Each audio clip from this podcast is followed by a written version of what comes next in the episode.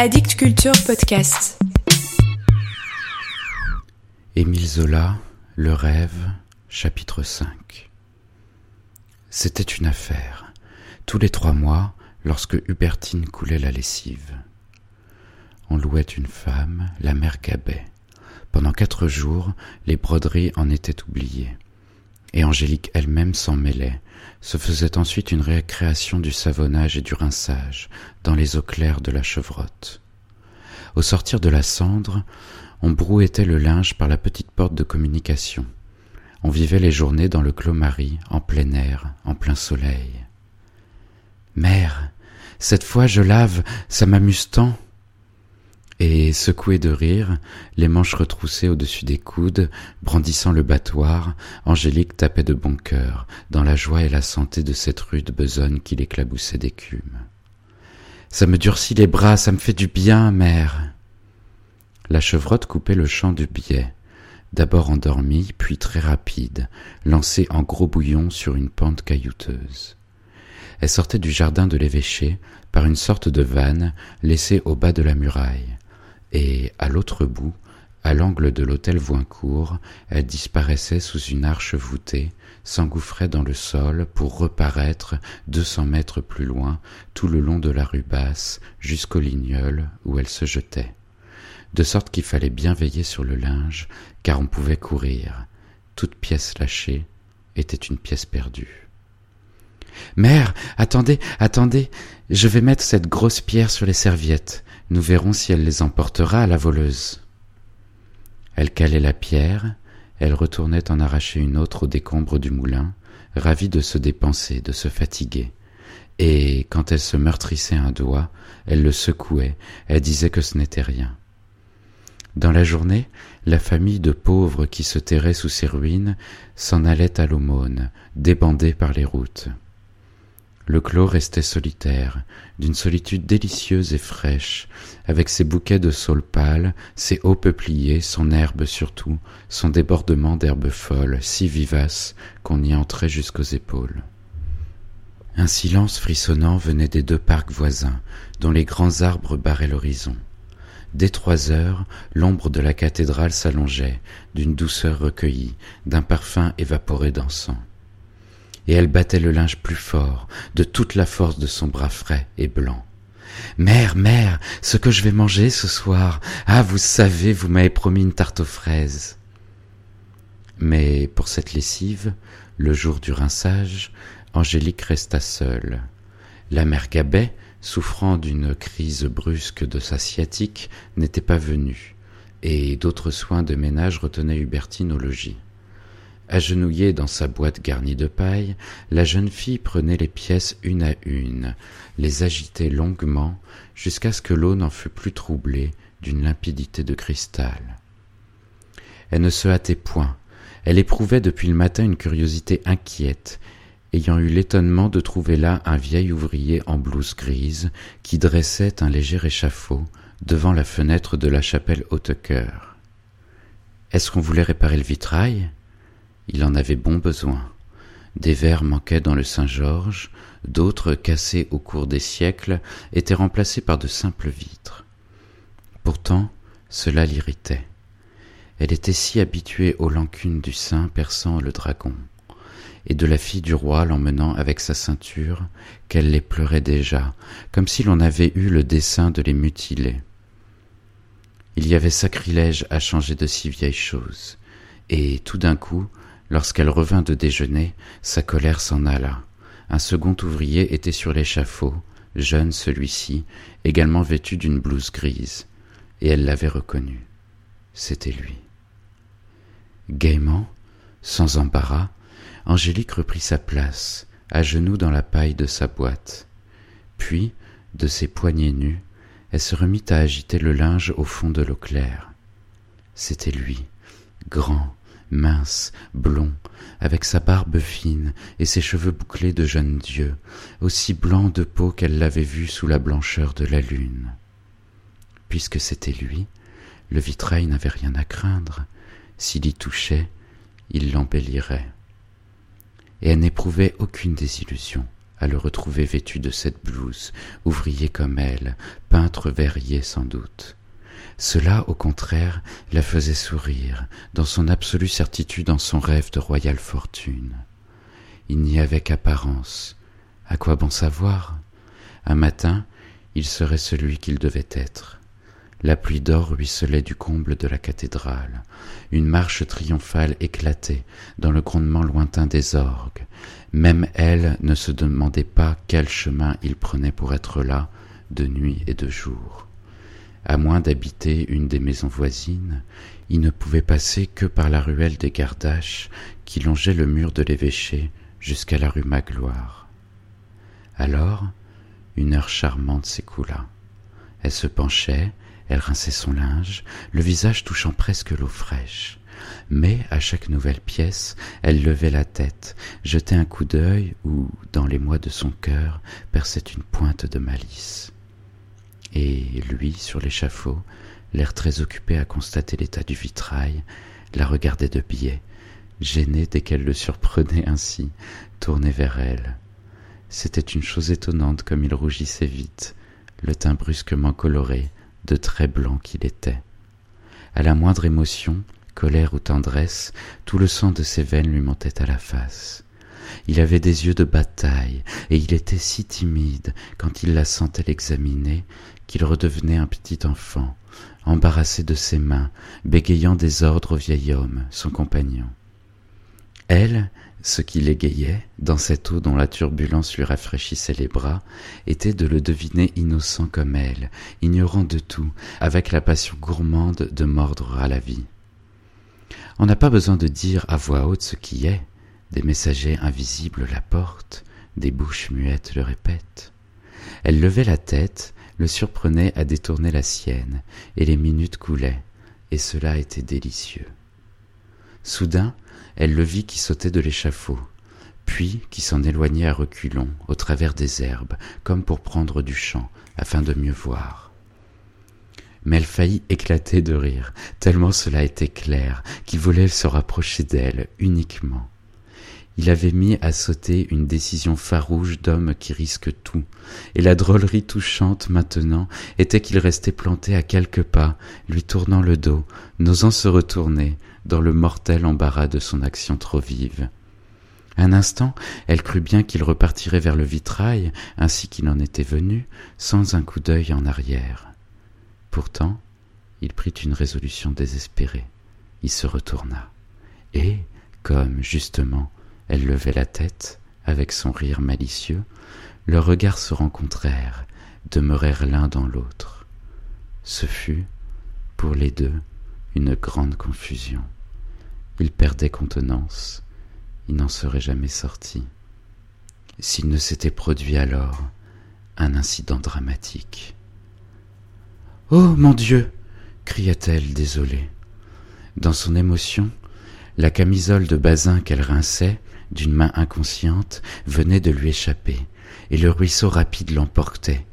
Et, une minute encore, elle allait disparaître au coin du mur des Voincourt, sous l'arche voûtée où s'engouffrait la chevrotte. Il eut quelques secondes d'angoisse.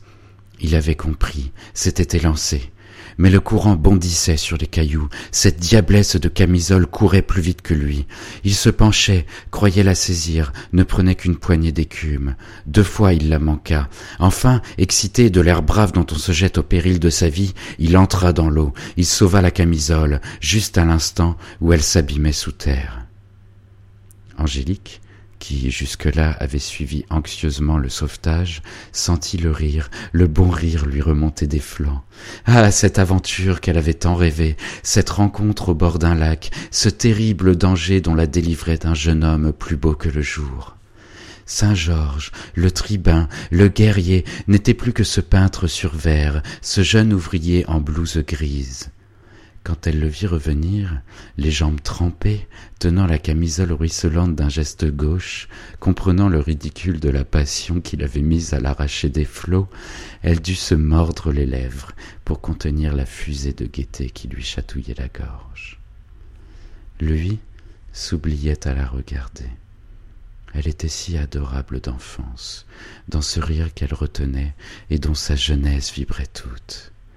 Éclaboussée d'eau, les bras glacés par le courant, elle sentait bon la pureté, la limpidité des sources vives, jaillissant de la mousse des forêts. C'était de la santé et de la joie au grand soleil. On la devinait bonne ménagère et reine pourtant, dans sa robe de travail, avec sa taille élancée, son visage long de fille de roi, tel qu'il en passe au fond des légendes. Et il ne savait plus comment lui rendre le linge, tellement il la trouvait belle, de la beauté d'art qu'il aimait. Cela l'enrageait davantage d'avoir l'air d'un innocent, car il s'apercevait très bien de l'effort qu'elle faisait pour ne pas rire. Il dut se décider il lui remit la camisole. Alors Angélique comprit que si elle desserrait les lèvres, elle éclatait. Ce pauvre garçon, il la touchait beaucoup, mais cela était irrésistible, elle était trop heureuse, elle avait un besoin de rire, de rire à perdre haleine, qui la débordait. Enfin, elle crut qu'elle pouvait parler, voulut dire simplement Merci, monsieur. Mais le rire était revenu. Le rire la fit bégayer, lui coupa la parole, et le rire sonnait très haut, une pluie de notes sonores qui chantaient sous l'accompagnement cristallin de la chevrotte. Lui, déconcerté, ne trouva rien, pas un mot. Son visage si blanc s'était brusquement empourpré, ses yeux d'enfant timide avaient flambé pareils à des yeux d'aigle. Et il s'en alla, il avait disparu avec le vieil ouvrier, qu'elle riait encore, penchée sur l'eau claire, s'éclaboussant de nouveau à rincer son linge dans l'éclatant bonheur de cette journée. Le lendemain, dès six heures, on étendit le linge, dont le paquet s'égouttait depuis la veille. Justement, un grand vent s'était levé qui aidait au séchage. Même, pour que les pièces ne fussent pas emportées, on dut les fixer avec des pierres aux quatre coins. Toute la lessive était là, étalée, très blanche parmi l'herbe verte, sentant bon l'odeur des plantes, et le pré semblait s'être fleuri soudain de nappes neigeuses de pâquerettes. Après le déjeuner, lorsqu'elle revint donner un regard, Angélique se désespéra. La lessive entière menaçait de s'envoler, tellement les coups de vent devenaient forts dans le ciel bleu, d'une limpidité vive comme épurée par ces grands souffles. Et déjà, un drap avait filé, des serviettes étaient allées se plaquer contre les branches d'un saule. Elle rattrapa les serviettes, mais derrière elle, des mouchoirs partaient, et personne, elle perdait la tête. Lorsqu'elle voulut étendre le drap, elle dut se battre, il l'étourdissait, l'enveloppait d'un claquement de drapeau.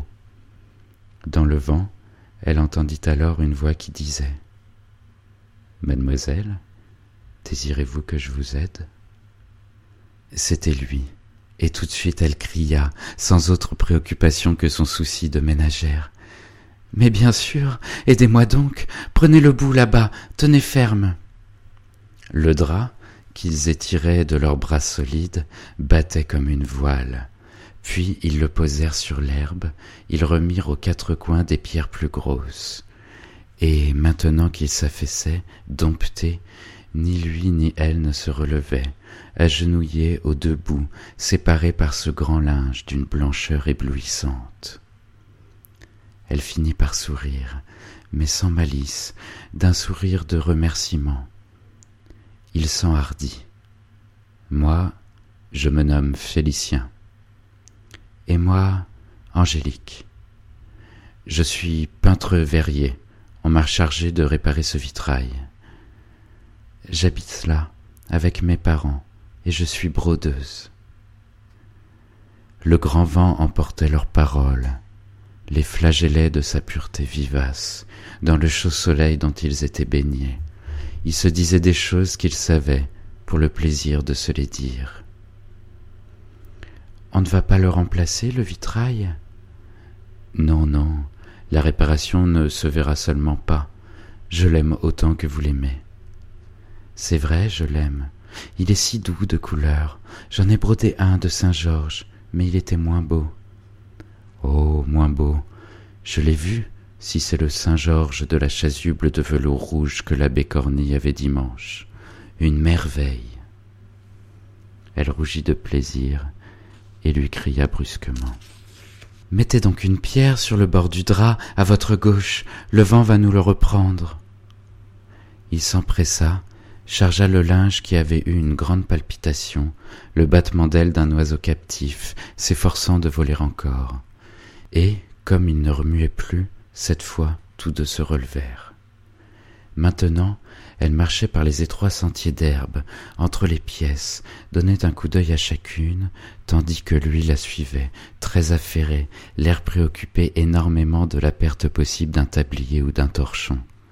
Cela semblait tout naturel. Aussi continuait-elle de causer, racontant ses journées, expliquant ses goûts.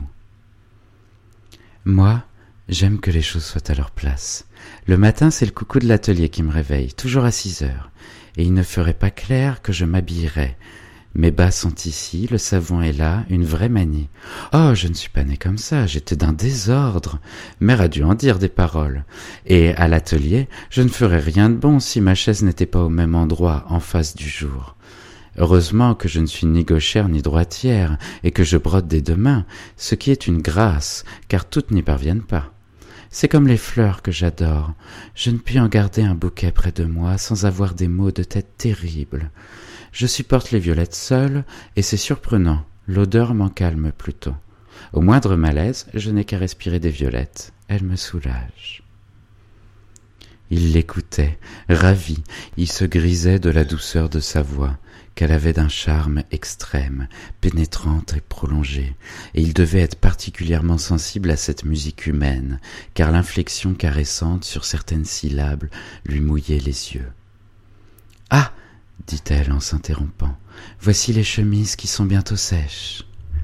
Puis elle acheva ses confidences, dans le besoin naïf et inconscient de se faire connaître. Le blanc, c'est toujours beau, n'est-ce pas?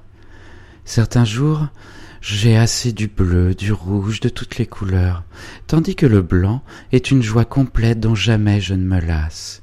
Rien n'y blesse, on voudrait s'y perdre.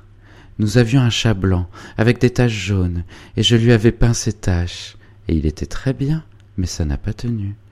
Tenez, ce que mère ne sait pas, je garde tous les déchets de soie blanche, j'en ai plein un tiroir, pour rien, pour le plaisir de les regarder et de les toucher de temps en temps. Et j'ai un autre secret. Oh, gros celui-là. Quand je m'éveille chaque matin, il y a près de mon lit quelqu'un, oui, une blancheur qui s'envole. Il n'eut pas un doute, il parut fermement la croire. Cela n'était-il pas simple et dans l'ordre? Une jeune princesse ne l'aurait point conquis si vite parmi les magnificences de sa cour. Elle avait, au milieu de tout ce linge blanc, sur cette herbe verte, un grand air charmant, joyeux et souverain, qui le prenait au cœur d'une étreinte grandissante. C'en était fait, il n'y avait plus qu'elle, il la suivrait jusqu'au bout de la vie.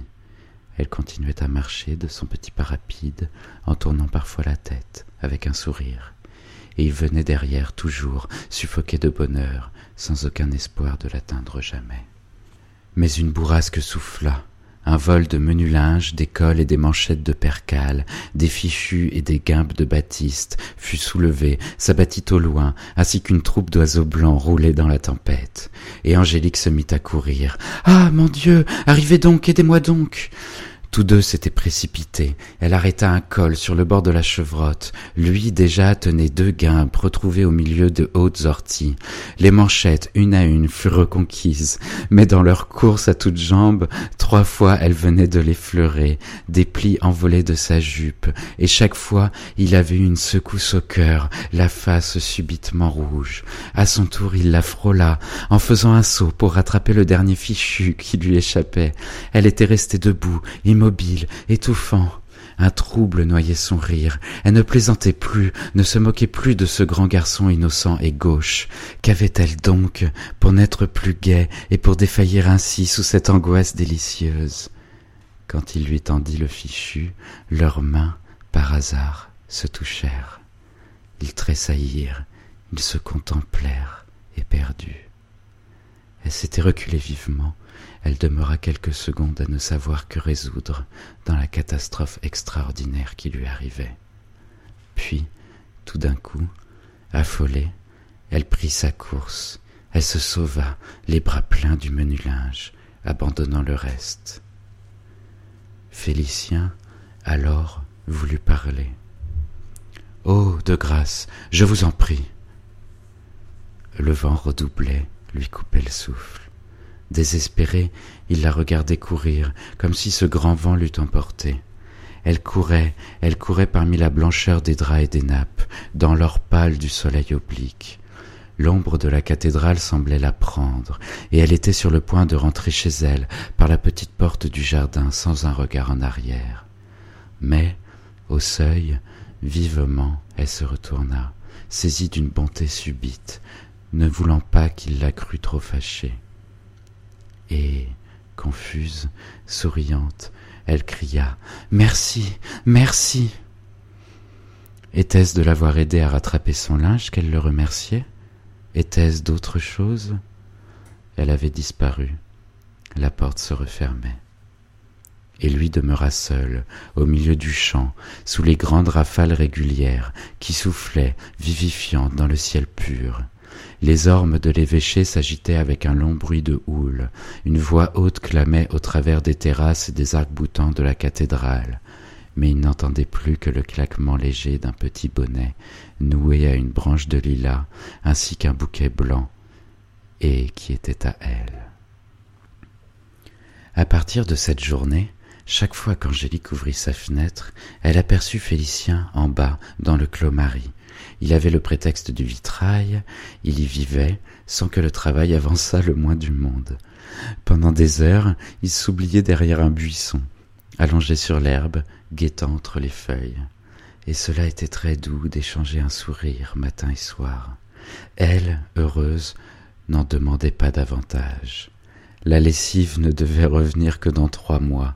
La porte du jardin jusque-là resterait close.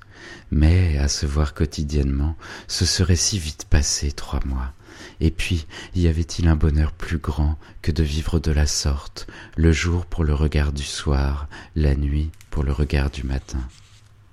Dès la première rencontre, Angélique avait tout dit, ses habitudes, ses goûts, les petits secrets de son cœur. Lui, silencieux, se nommait Félicien, et elle ne savait rien d'autre. Peut-être cela devait-il être ainsi, la femme se donnant toute, l'homme se réservant dans l'inconnu. Elle n'éprouvait aucune curiosité hâtive, elle souriait à l'idée des choses qui se réaliseraient sûrement. Puis, ce qu'elle ignorait ne comptait pas, se voir importait seule. Elle ne savait rien de lui, et elle le connaissait au point de lire ses pensées dans son regard. Il était venu, elle l'avait reconnu, et ils s'aimaient. Alors, ils jouirent délicieusement de cette possession à distance. C'étaient sans cesse des ravissements nouveaux pour les découvertes qu'il faisait. Elle avait des mains longues, abîmées par l'aiguille, qu'il adora. Elle remarqua ses pieds minces, elle fut orgueilleuse de leur petitesse. Tout en lui la flattait. Elle lui était reconnaissante d'être beau. Elle ressentit une joie violente le soir où elle constata qu'il avait la barbe d'un blond plus cendré que les cheveux ce qui donnait à son rire une douceur extrême. Lui s'en alla éperdu d'ivresse, un matin qu'elle s'était penchée et qu'il avait aperçu sur son cou délicat un signe brun. Leur cœur aussi se mettait à nu, ils y eurent des trouvailles. Certainement, le geste dont elle ouvrait sa fenêtre, ingénue et fière, disait que, dans sa condition de petite brodeuse, elle avait l'âme d'une reine. De même, elle le sentait bon, en voyant de quel pas léger il foulait les herbes. C'était, autour d'eux, un rayonnement de qualité et de grâce à cette heure première de leur rencontre. Chaque entrevue apportait son charme. Il leur semblait que jamais ils n'épuiseraient cette félicité de se voir. Cependant, Félicien marqua bientôt quelque impatience. Il ne restait plus allongé des heures au pied d'un buisson dans l'immobilité d'un bonheur absolu. Dès qu'Angélique paraissait, accoudé, il devenait inquiet, tâchait de se rapprocher d'elle, et cela finissait par la fâcher un peu, car elle craignait qu'on ne le remarquât. Un jour même, il y eut une vraie brouille. Il s'était avancé jusqu'au mur, et dut quitter le balcon. Ce fut une catastrophe. Il en demeura bouleversé, le visage si éloquent de soumission et de prière qu'elle pardonna le lendemain en s'accoudant à l'heure habituelle. Mais l'attente ne lui suffisait plus. Il recommença. Maintenant, il semblait être partout à la fois, dans le clos Marie qui l'emplissait de sa fièvre. Il sortait de derrière chaque tronc d'arbre, il apparaissait au-dessus de chaque touffe de ronces. Comme les ramiers des grands ormes, il devait avoir son logis aux environs, entre deux branches. La chevrotte lui était un prétexte à vivre là, penché au-dessus du courant, où il avait l'air de suivre le vol des nuages. Un jour, elle le vit parmi les ruines du moulin, debout sur la charpente d'un hangar éventré, heureux d'être ainsi monté un peu, dans son regret de ne pouvoir voler jusqu'à son épaule. Un autre jour, elle étouffa un léger cri, en l'apercevant plus haut qu'elle, entre deux fenêtres de la cathédrale sur la terrasse des chapelles du chœur. Comment avait-il pu atteindre cette galerie, fermée d'une porte dont le bedeau gardait la clé?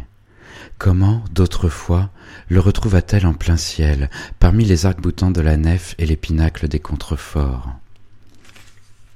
De ces hauteurs, il plongeait au fond de sa chambre, ainsi que les hirondelles volant à la pointe des clochetons. Jamais elle n'avait eu l'idée de se cacher, et dès lors elle se barricada, et un trouble la prenait, grandissant, à se sentir envahie, à être toujours deux. Si elle n'avait pas de hâte, pourquoi donc son cœur battait-il si fort, comme le bourdon du clocher en plein branle des grandes fêtes? Trois jours se passèrent, sans qu'Angélique se montrât, effrayée de l'audace croissante de Félicien. Elle se jurait de ne plus le revoir, elle s'excitait à le détester. Mais il lui avait donné de sa fièvre, elle ne pouvait rester en place, tous les prétextes lui étaient bons à lâcher la chasuble qu'elle brodait. Aussi, ayant appris que la mère Gabet gardait le lit, dans le plus profond dénuement, alla-t-elle la visiter chaque matin. C'était rue des Orfèvres même, à trois portes. Elle arrivait avec du bouillon, du sucre, elle redescendait acheter des médicaments chez le pharmacien de la Grand Rue. Et, un jour qu'elle remontait, portant des paquets et des fioles, elle eut le saisissement de trouver Félicien au chevet de la vieille femme malade. Il devint très rouge, il s'esquiva gauchement. Le jour suivant, comme elle partait, il se présenta de nouveau. Elle lui laissa la place, mécontente. Voulait-il donc l'empêcher de voir ses pauvres? Justement, elle était prise d'une de ces crises de charité qui lui faisaient se donner toute pour combler ce qui n'avait rien. Son être se fondait de fraternité pitoyable à l'idée de la souffrance. Elle courait chez le père Mascar, un aveugle paralytique de la rue basse, à qui elle faisait manger elle-même l'assiette de soupe qu'elle lui apportait. Chez les Chouteaux, L'homme et la femme, deux vieux de quatre-vingt-dix ans, qui occupaient une cave de la rue Magloire, où elle avait emménagé d'anciens meubles pris dans le grenier des Hubert. Chez d'autres, d'autres encore, chez tous les misérables du quartier, qu'elle entretenait en cachette des choses traînant autour d'elle, heureuse de les surprendre et de les voir rayonner pour quelque reste de la veille. Et voilà que chez tous, désormais, elle rencontrait Félicien. Jamais elle ne l'avait tant vu, elle qui évitait de se mettre à la fenêtre, de crainte de le revoir. Son trouble grandissait, elle se croyait très en colère. Dans cette aventure, le pis vraiment fut qu'Angélique bientôt désespéra de sa charité. Ce garçon lui gâtait la joie d'être bonne. Auparavant, il avait peut-être d'autres pauvres, mais pas ceux-là, car il ne les visitait point et il avait dû la guetter, monter derrière elle pour les connaître et les lui prendre ainsi, l'un après l'autre. Maintenant, chaque fois qu'elle arrivait chez les chouteaux, avec un petit panier de provisions, il y avait des pièces blanches sur la table. Un jour qu'elle courait porter dix sous, ses économies de toute la semaine, au père Mascar, qui pleurait sans cesse misère pour son tabac, elle le trouva riche d'une pièce de vingt francs, luisante comme un soleil. Même, un soir qu'elle rendait visite à la mère Gabet, celle-ci la pria de descendre lui changer un billet de banque. Et quel crève-cœur de constater son impuissance, elle qui manquait d'argent lorsque lui si aisément vidait sa bourse. Certes, Elle était heureuse de l'aubaine pour ces pauvres, mais n'avait plus de bonheur à donner, triste de donner si peu lorsqu'un autre donnait tant. Le maladroit, ne comprenant pas, croyant la conquérir, cédait à un besoin de largesse attendrie, lui tuait ses aumônes. Sans compter qu'elle devait subir ses éloges chez tous les misérables. Un jeune homme si bon, si doux, si bien élevé. Il ne parlait plus que de lui, ils étalaient ses dons, comme pour mépriser les siens. Malgré son serment de l'oublier, elle les questionnait sur son compte. Qu'avait-il laissé? Qu'avait-il dit? Et il était beau, n'est-ce pas? Et tendre, et timide Peut-être osait-il parler d'elle? Ah Bien sûr, il en parlait toujours. Alors elle l'exécrait décidément, car elle finissait par en avoir trop lourd sur le cœur. Enfin, les choses ne pouvaient continuer de la sorte, et un soir de mai, par un crépuscule souriant, la catastrophe éclata. C'était chez les Lamballeuses, la nichée de pauvresse qui se terrait dans les décombres du vieux moulin. Il n'y avait là que des femmes, la mère l'emballeuse, une vieille couturée de rides, Tiennette, la fille aînée, une grande sauvagesse de vingt ans, ses deux petites sœurs, Rose et Jeanne, les yeux hardis déjà sous leur tignasse rousse. Toutes quatre mendiaient par les routes, le long des fossés, rentraient à la nuit, les pieds cassés de fatigue dans leurs savates que rattachaient des ficelles. Et justement, ce soir-là, Tiennette, ayant achevé de laisser les siennes parmi les cailloux, était revenue blessée, les chevilles en sang. Assise devant leur porte, au milieu des hautes herbes du clos-marie, elle s'arrachait de la chair des épines, tandis que la mère et les deux petites autour d'elle se lamentaient. À ce moment, Angélique arriva, cachant sous son tablier le pain qu'elle leur donnait chaque semaine. Elle s'était échappée par la petite porte du jardin, et l'avait laissée ouverte derrière elle, car elle comptait rentrer en courant. Mais la vue de toute la famille en larmes l'arrêta. Quoi donc? Qu'avez-vous? Ah, ma bonne demoiselle, gémit la mère l'emballeuse. Voyez dans quel état cette grande bête s'est mise. Demain elle ne pourra pas marcher. C'est une journée fichue, faudrait des souliers.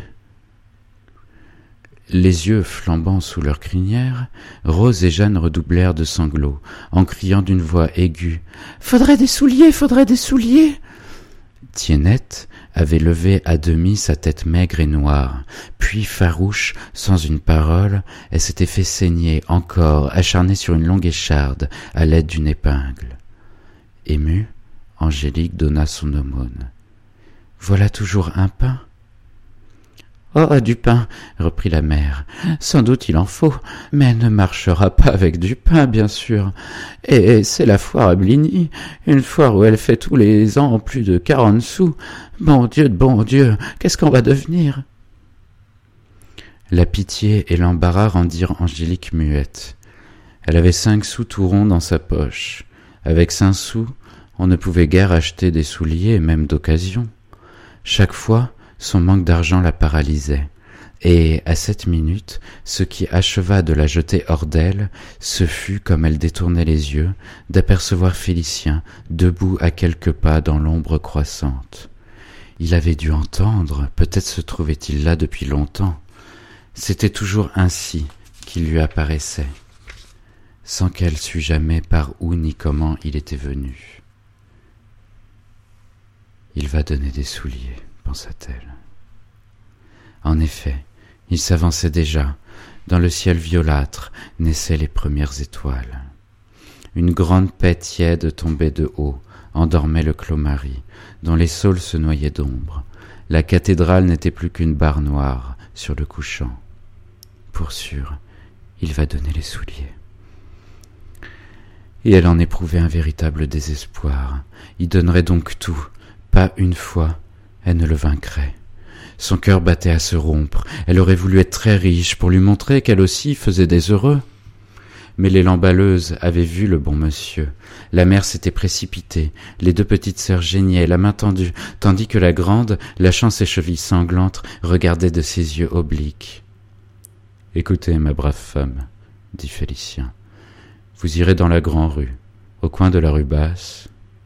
Angélique avait compris. La boutique d'un cordonnier était là. Elle l'interrompit vivement, si agitée qu'elle bégayait des mots au hasard. En voilà une course inutile. À quoi bon? Il est bien plus simple. Et elle ne la trouvait pas, cette chose plus simple. Que faire? Qu'inventer pour le devancer dans son aumône? Jamais elle n'aurait cru le détester à ce point. Vous direz que vous venez de ma part, reprit Félicien. Vous demanderez. De nouveau, elle l'interrompit, répétant d'un air anxieux. Il est bien plus simple. Euh, il, est bien plus simple. Tout d'un coup, calmée, elle s'assit sur une pierre, dénoua ses souliers, les ôta, ôta les bas eux-mêmes d'une main vive. Tenez, c'est si simple, pourquoi se déranger? Ah, ma bonne demoiselle, Dieu vous le rende s'écria la mère lamballeuse en examinant les souliers presque tout neufs. Je les fendrai dessus pour qu'ils aillent. Tiennette, remercie, grande bête. Tiennette arrachait des mains de Rose et de Jeanne les bas que celle-ci convoitait. Elle ne desserrait pas les lèvres. Mais à ce moment, Angélique s'aperçut qu'elle avait les pieds nus et que Félicien les voyait. Une confusion l'envahit. Elle n'osait plus bouger, certaine que si elle se levait, il les verrait davantage. Puis elle s'alarma, perdit la tête, se mit à fuir. Dans l'herbe, ses petits pieds couraient, très blancs. La nuit s'était accrue encore. Le clomari devenait un lac d'ombre, entre les grands arbres voisins et la masse noire de la cathédrale. Et il n'y avait, au ras des ténèbres du sol, que la fuite des petits pieds blancs, du blanc satiné des colombes. Effrayée, ayant peur de l'eau, Angélique suivit la chevrotte pour gagner la planche qui servait de pont. Mais Félicien avait coupé au travers des broussailles. Si timide jusqu'alors, il était devenu plus rouge qu'elle, à voir ses pieds blancs, et une flamme le poussait. Il aurait voulu crier la passion qu'il avait possédée tout entier, dès le premier jour dans le débordement de sa jeunesse. Puis, quand elle le frôla, il ne put que balbutier l'aveu dont ses lèvres brûlaient. Je vous aime. Éperdue, elle s'était arrêtée. Un instant, toute droite, elle le regarda. Sa colère, la haine qu'elle croyait avoir s'en allait, se fondait en un sentiment d'angoisse délicieuse. Qu'avait-il dit pour qu'elle en fût bouleversée de la sorte? Il l'aimait, elle le savait, et voilà que le mot murmuré à son oreille la confondait d'étonnement et de crainte. Lui, enhardi, le cœur ouvert, rapproché du sien par la charité complice, répéta Je vous aime. Et elle se remit à fuir, dans sa peur de l'amant. La chevrotte ne l'arrêta plus. Elle y entra comme les biches poursuivies. Ses petits pieds blancs y coururent parmi les cailloux, sous le frisson de l'eau glaciale. La porte du jardin se referma. Ils disparurent.